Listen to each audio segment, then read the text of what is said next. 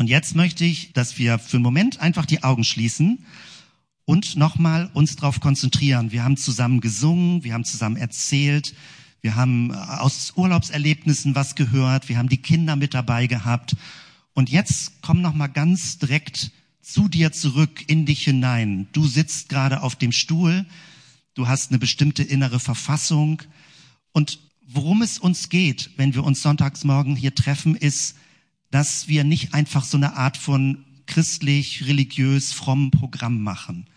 Also das ist auch gut. Aber worum es uns im Kern geht, ist, dass du innerlich eine Öffnung erspürst und merkst, Gott sucht Kontakt zu dir.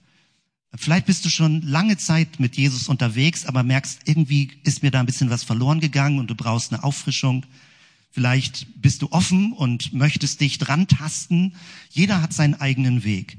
Und wenn du ganz bei dir drin bist, Gott sucht Kontakt von innen zu dir. Von außen sind es Worte oder Lieder, aber innen spürt man manchmal so etwas wie eine Resonanz, dass da anfängt, etwas in uns drin, in dir drin, dich zu bewegen. Und das ist die Sprache, wie Gott Kontakt mit uns aufnimmt. Für einen Moment einfach still sein, weil ich möchte dir gleich ein paar Bibeltexte zeigen und vielleicht lösen die Resonanz bei dir aus und genau darum geht es. Vielen Dank, Jesus, so für die Momente, ganz bewusst den Fokus auf dich zu lenken, dir zu Füßen zu sitzen, von dir zu lernen, offen zu sein, unseren Geist zu öffnen für mehr, für etwas, was größer ist als wir selbst. Danke dafür. Danke für dieses Geheimnis, dass unsichtbar du immer irgendwie im guten Sinne mitverfolgst, wie unser Leben verläuft, voller Interesse und, und Freude darüber, wie Menschen sich entwickeln, wie Kinder und Jugendliche und Erwachsene sich entwickeln. Danke für diese Atmosphäre des Lernens, die du auch ausgestrahlt hast. Ich bete für dein Wort, dafür, dass dein Wort sich so öffnet, dass heute irgendwie eine Berührung bei möglichst vielen geschieht und irgendwie ein innerer Funke da ist, zu merken, es ist wahr, du redest und du siehst uns und du siehst Einzelne, auch wenn man sich manchmal übersehen fühlt. Danke dafür. Amen. Das ist meine Spur, zu der ich gleich kommen werde, wie Gott redet.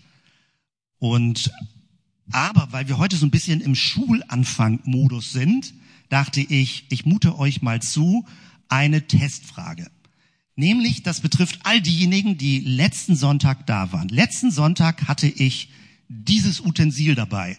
Und wer kann sich noch dran erinnern? Das ist jetzt eine echte Testfrage, ja, also eine Abfrage. Wer hat seine Hausaufgaben gemacht? So, wer kann sich noch dran erinnern, was dieses Absperrband symbolisieren sollte? Macht mich nicht schwach. Vielen Dank. Haben das alle gehört? Dass wir einen ungehinderten Zugang zu Gott haben dass es kein Absperrband gibt, dass es durchgeschnitten ist.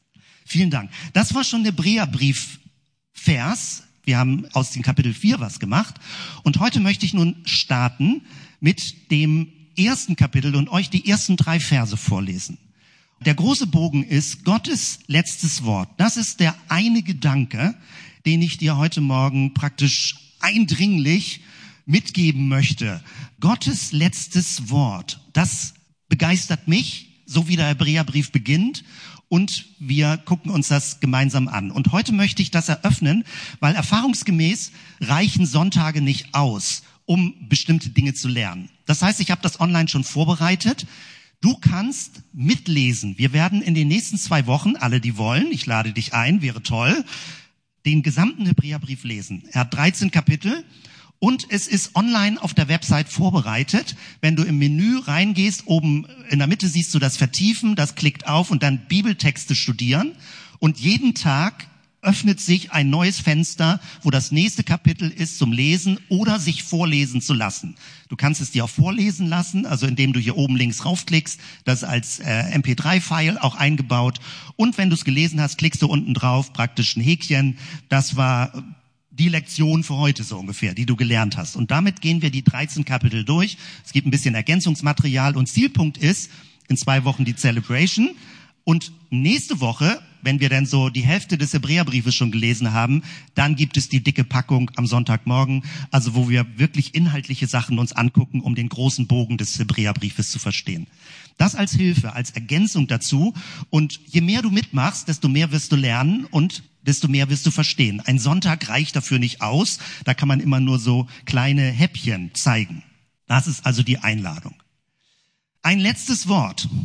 Was ist ein letztes Wort? Wären jetzt noch die Kinder hier, dann würde ich das mit denen ein bisschen durchsprechen. Wann hast du zum letzten Mal ein letztes Wort gesagt? Also irgendwie so, man diskutiert miteinander und dann sagt man ein letztes Wort. Das ist jetzt mein letztes Wort. Oder man verhandelt miteinander.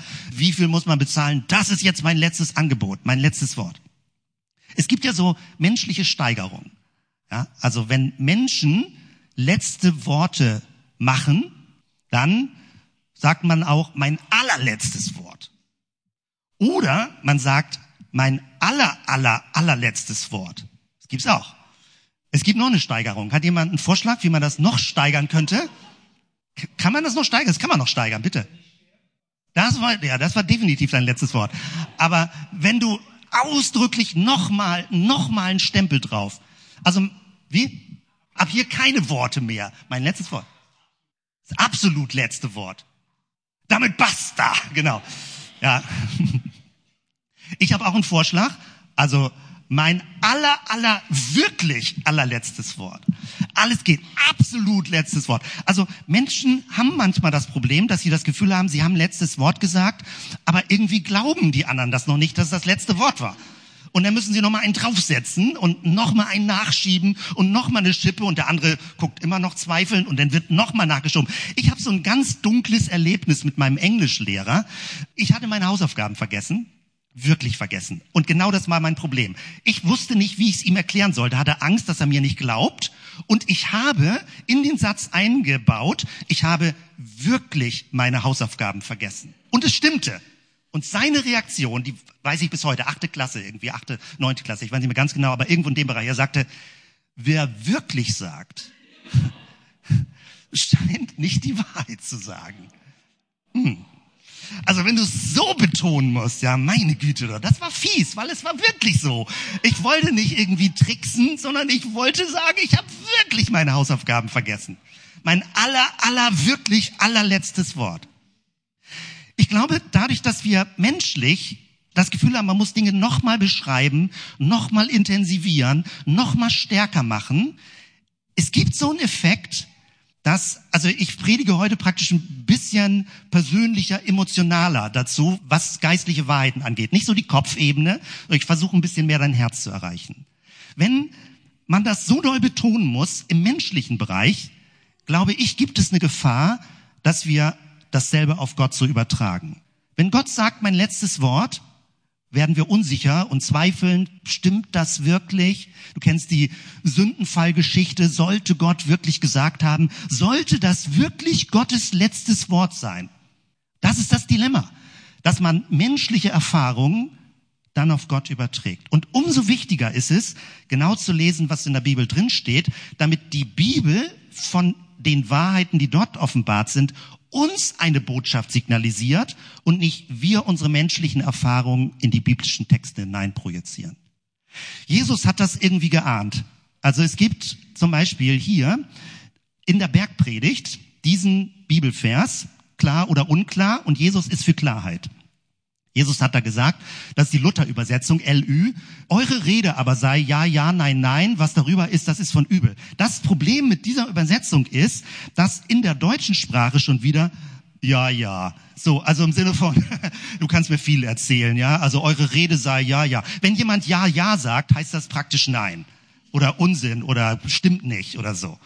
Und deswegen ist es gut, neuere Bibelübersetzung zu haben, denn eine neuere Bibelübersetzung, Hoffnung für alle, übersetzt so, sag einfach ja oder nein.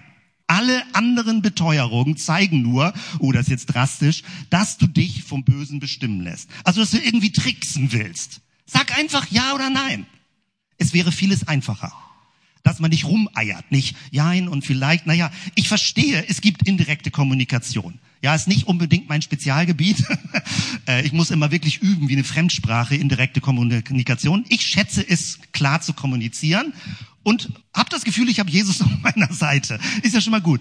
Also sag ja oder nein. Also du kannst ruhig einen Satz mehr sagen. Du musst nicht nur ja, nein sagen.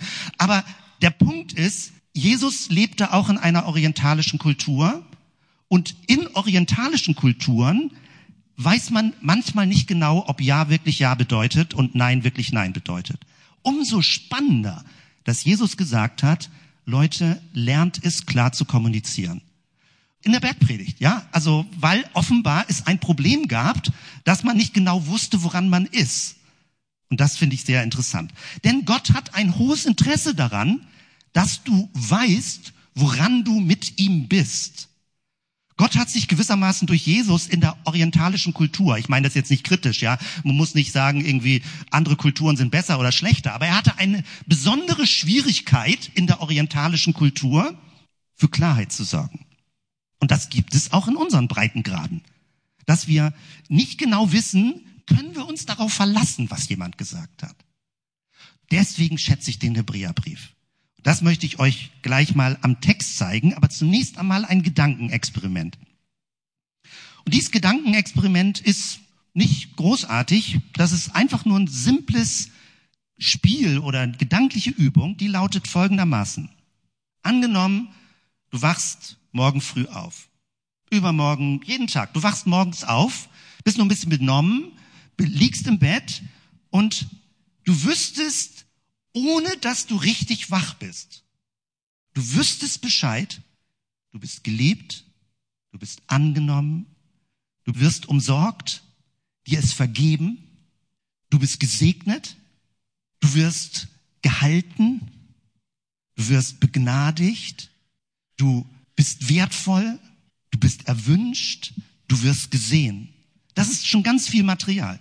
Aber such dir nur einen Begriff raus. Du wachst morgens auf, drehst dich nochmal um, der Wecker hat gerade geklingelt, du weißt noch nicht genau, was am Tag passiert. Stell dir vor, als Gedankenexperiment, kaum dass dein Bewusstsein ein bisschen wach wird, du weißt, dass du weißt, dass du weißt. Völlige Klarheit, kein Wischiwaschi, keinen Nebel im Gehirn, kein Nebel im Bewusstsein. Du bist angenommen, du wirst geliebt, du bist umsorgt, dir ist vergeben, du bist gesegnet, du wirst gehalten, du bist begnadigt, du bist wertvoll, du bist erwünscht, du wirst gesehen.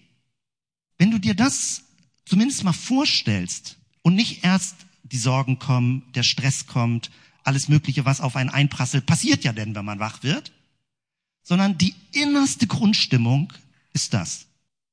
Das Leben würde sich doch an vielen Stellen verändern, wenn man das bisher nicht erlebt. Wenn das die innerste Stimme in dir drin ist, die ständig, immer neu, glaubwürdig, klar dir das sagt. Darum geht es. Das ist der Hebräerbrief. Und der Hebräerbrief macht das von Anfang an deutlich. Und das möchte ich dir jetzt nochmal zeigen im Text. Du kannst es denn für dich in Ruhe nachlesen. Das ist der erste Vers. Gott redet. Viele Male und auf verschiedenste Weise sprach Gott in der Vergangenheit durch die Propheten zu unseren Vorfahren. Und das ist ja schon geheimnisvoll und besonders. Gott redet. Manchmal sagen Leute, und ja zu Recht, wenn sie sagen, ich weiß gar nicht, was Gott redet, ich höre da nichts, ich verstehe nichts, und das Problem ist nicht, dass Gott nicht redet. Das Problem ist, dass man an der falschen Stelle versucht, was zu hören. Gott redet. Hier steht, er hat geredet durch Propheten, durch Menschen, die von ihm eine Botschaft weitergesagt haben. Aber wo alles drauf hinausläuft, ist Gottes letztes Wort ist Jesus. Und es ist wirklich das letzte Wort. Alles andere ist Interpretation. Es ist nichts Neues, was nach Jesus kommt. Es ist nur eine immer größere Tiefe in dem, was in Jesus gesagt wurde. Jetzt aber, am Ende der Zeit, hat er durch seinen eigenen Sohn zu uns gesprochen. Hier wird sogar schon vom Ende der Zeit gesprochen. Also gemeint ist nicht, die Welt geht unter, sondern eine Enddynamik, eine Dringlichkeit. Die Welt nimmt eine Entwicklung, wo man merkt, es ist wichtig, es geht auf ein Ziel zu. Das ist letztendlich damit gemeint.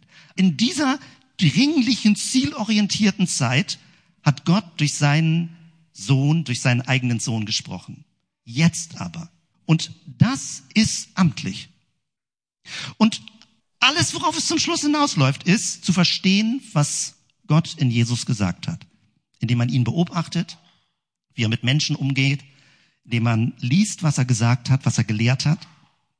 Und indem man durch diese innere Schwelle durchkommt, nicht immer anzuzweifeln, sollte das wirklich stimmen, dass Gott das so meint.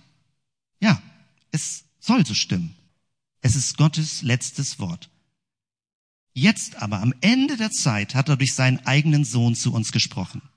Und dann wird das weiter ausgeführt, und das gucken wir uns in dem Hebräerbrief genau an, denn im Hebräerbrief wird beschrieben, wer Jesus ist.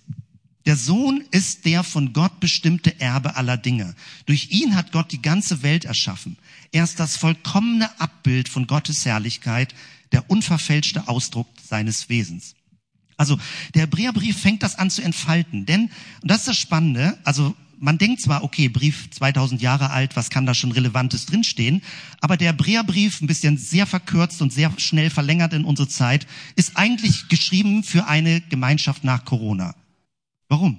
Weil im Hebräerbrief gibt es viele Signale, dass Christen müde geworden sind, dass sie aussteigen, dass sie den Sinn des Ganzen nicht mehr verstehen, dass sie nicht mehr genau begreifen, was hat das eigentlich auf sich. Es ist so etwa die dritte Generation, an die der Brief geschrieben ist. Keine Augenzeugen mehr.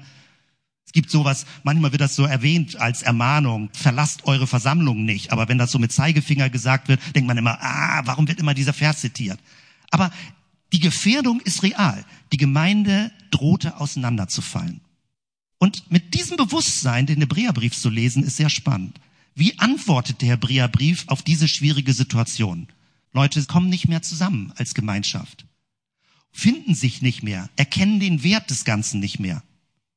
Und wenn du mit diesen kleinen Anfangserklärungen dann den Hebräerbrief liest, wirst du merken, die Betonung ist, zu verstehen, wer Jesus ist, zu verstehen, wie wichtig die Gemeinschaft ist, zu verstehen, wie wichtig es ist, gemeinsam Gott zu loben und wie tief das innerlich Glück auslöst. Das sind die 13 Kapitel. Dieses ist die Ouvertüre dazu. Denn es gibt immer wieder Fragen. Ich bin ja jetzt seit, seit über 30 Jahren Pastor. Und die Frage ist, wird das nicht irgendwann langweilig, immer Jesus als Thema zu haben? Ja, es gibt ja auch so, also witzige Witze, aber auch blöde Witze im Sinne von, stell eine Frage, die Antwort lautet immer Jesus. Also das ist irgendwie zu simpel, das ist mal witzig. Ich habe den Witz auch mal erzählt, ja. Aber der Punkt ist, es ist ja wirklich so. Es geht nicht darum, dass sag mal, alle Probleme der Welt die Antwort Jesus lautet. Das ist Quatsch. Alle Wirtschaftsprobleme, alle, was weiß ich, weltpolitischen Probleme, Antwort immer Jesus. Das ist Unsinn. Aber wenn es darum geht, Gott kennenlernen zu wollen, dann lautet die Antwort Jesus. Denn manchmal sucht man danach, ist die Natur gut? Ich hatte letzten Sonntag kurz erzählt, wir haben äh, im Urlaub äh, einen Balkon gehabt und zwei Meter über uns haben Heckenbraunellen, so habe ich sie gedeutet, so habe ich sie verstanden, dass das äh, Heckenbraunellen waren, so kleine süße Vögelchen, hatten da ihr Nest gebaut und wir mussten uns immer arrangieren, wer darf auf dem Balkon gerade sein. Sie fütterten die Jungen und das wurde immer intensiver, weil die wurden größer und gefräßiger und wir wollten noch auf dem Balkon frühstücken und irgendwann haben wir uns so ein bisschen aneinander gewöhnt, dass es sogar zeitgleich ging. Wir haben also gemeinsam gefrühstückt oben die Vögel, unten wir. War ganz spannend, war ganz süß. Und das kann man auch toll erzählen. Aber es gibt einen kleinen Schatten dabei. Natur kann so toll sein. Aber Natur ist auch brutal. Es waren vier Küken da drin. Ganz am Anfang ist eins rausgeschubst worden oder rausgefallen, lag tot auf dem Boden. Ein paar Tage später ist das dritte rausgefallen. Ich habe es zweimal wieder hochgehoben. Es ging dann einigermaßen gut. Und dann später ist es auch sehr früh schon ausgeflattert und die Eltern haben es im Gebüsch versorgt. Und zwei dicke Vögel sind übrig geblieben. Menschen, wenn es gut läuft, gehen barmherziger mit den Schwachen um. Die Natur kann manchmal sehr brutal sein. Das heißt, wenn du Gottes Liebe und Barmherzigkeit, gerade seine Barmherzigkeit verstehen willst, ist die Natur nicht immer das beste Vorbild. Wenn du Gottes Schönheit verstehen willst, ist die Natur da. Oder wenn du in die menschliche Geschichte reinguckst. Es gibt sehr viel gute Dinge, aber aktuell ja, ist ja mit Händen zu greifen sehr viel böse Dinge. Das heißt, auch die Geschichte ist nicht automatisch eine gute Geschichte. Oder wenn du in dich selbst reinhorchst. Viele Menschen haben irgendwie ein gutes Herz.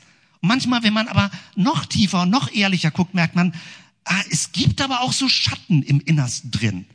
Ob es nun so Schlagseite manchmal so eine, eine egoistische Ader ist, eine selbstbezogene. Man kann das dann immer schön reden, man muss ja auch an sich selbst denken, man muss ja auch Nein sagen können. Stimmt ja alles. Aber manchmal gibt es auch eine ganz tiefe Steuerung, da merkt man, so 100% gut bin ich doch nicht. Das heißt, wenn du in dich reinhorchst, wenn du in die Geschichte guckst, wenn du in die Natur guckst, hast du nicht ein sehr eindeutiges Wort Gottes, was du da findest. Aber bei Jesus ist es ganz klar. Bei Jesus ist es klar. Immer wenn du dich mit Jesus beschäftigst, wirst du einen klaren Zugang zu Gott bekommen. Und das finde ich so toll, weil das wird auch an anderer Stelle im Neuen Testament beschrieben. Man kann fragen, reicht Jesus? Ja. Und das ist besonders, wenn du dir diese Verse anguckst. 2. Korinther 1, Gott ist mein Zeuge, schreibt Paulus, dass unser Wort an euch nicht Ja und Nein zugleich ist. Denn der Sohn Gottes, Jesus Christus, der unter euch durch uns gepredigt worden ist, durch mich und Silvanus und Timotheus, das waren die Mitarbeiter, der war nicht Ja und Nein, sondern es war Ja in ihm. Denn auf alle Gottesverheißungen, und das meint die gesamten Schriften des Alten Testamentes, ist in ihm das Ja. Darum sprechen wir auch durch ihn das Amen Gott zum Lobe. Klarer geht das nicht, finde ich jedenfalls.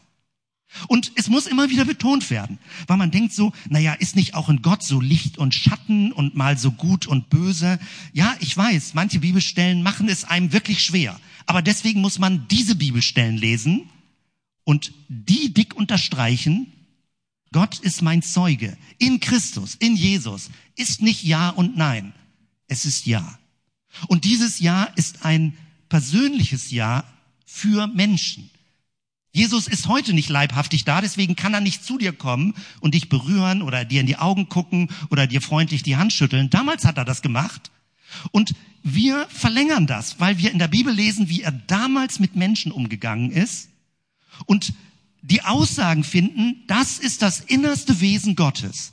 Deswegen können wir das auch für heute übertragen und sagen, es gilt für dich. Du bist genauso gesehen, geliebt, angenommen, wie Jesus damals mit Menschen umgegangen ist. Und heute, auch wenn wir Jesus nicht materiell unter uns haben, aber er hat gesagt, sein Geist lebt unter uns. Und das ist nicht nur ein Nachteil, weil Jesus ist dadurch nicht nur außerhalb von uns, durch andere Menschen vielleicht kann uns Christus begegnen, sondern durch seinen Geist kann er in dir drin reden. Das meine ich mit Resonanz, wie ich das am Anfang gesagt habe.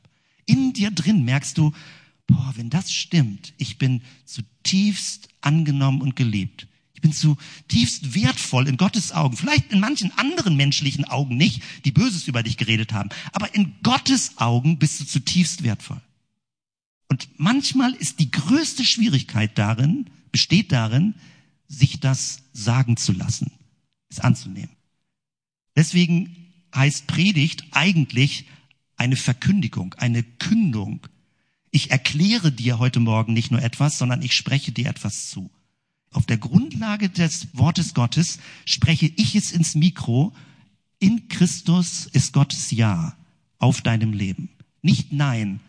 Christus sagt Ja zu dir. Und das möchte ich in folgender Form jetzt praktisch mit einer kleinen Gebetszeit zu Ende bringen, indem ich nämlich dich bitte, auf deinem Platz mal zu suchen. Irgendwo müsste da so ein kleines Goldbändchen liegen. Vor dir, hinter dir, irgendwo. Nimm dir doch mal so eins in die Hand. Worum es geht, ist Folgendes. Ich merke, je älter ich werde, dass unsere Seele Symbole braucht, um Dinge tief in sich hineinzulassen. Manchmal sogar auch, dass man Dinge berühren kann, dass sie eben nicht nur verstanden werden vom Kopf, sondern dass man es berührt. So simpel wie das klingt, keiner muss es mitmachen. Aber lass dich darauf ein, dass du einfach nur dieses Band in der Hand hältst. Und ich möchte dir das zusprechen, was hier vorne steht. Lass es in dich hinein, dass du so dich für Jesus öffnest. Und du kannst es auf deine Art machen. Also keiner überprüft dich oder kontrolliert irgendetwas. Es geht nur darum, dass dieses Goldband dich daran erinnert, Gold als etwas besonders wertvolles. Es ist für dich da. Es ist Gottes Zuspruch für dich. Und das lass uns doch so mit geschlossenen Augen machen, während du das Bändchen in der Hand hältst. Wenn du magst, denn schließ doch deine Augen. indem du etwas annimmst, kannst du dich dafür bedanken. Also nicht irgendwie als Pflichtdank, aber dadurch kommt es tiefer in uns hinein. Ich sag die Sätze einfach so und du kannst sie innerlich mitbeten, wenn du möchtest. Danke, Jesus, dass ich durch dich angenommen bin.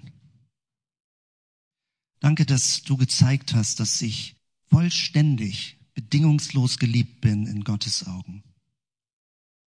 Danke, dass du mich umsorgst. Danke, dass du mir vergibst und vergeben hast.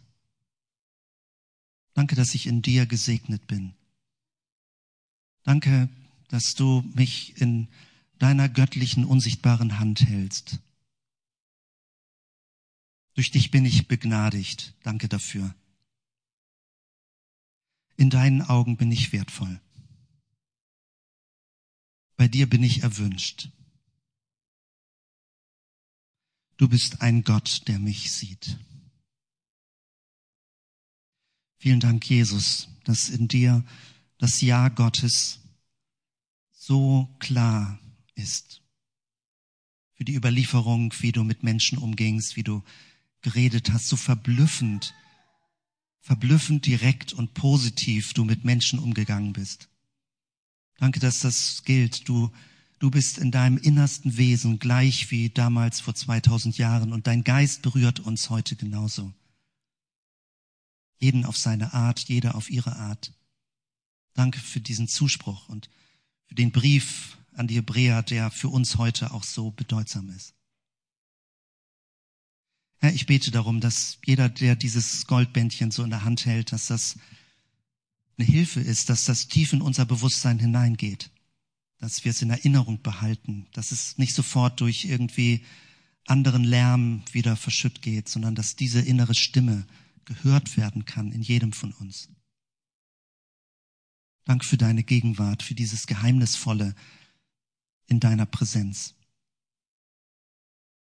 Lass uns doch so in diesem Bewusstsein zusammen einen Segen sprechen, beten. Das ist das Ende des Hebräerbriefes und ich habe den hier vorne auf der Folie, ähm, dass wir, wenn du möchtest, ihn laut mitsprechen kannst und wir ihn so gegenseitig hören. Wäre schön, wenn wir dazu zusammen aufstehen.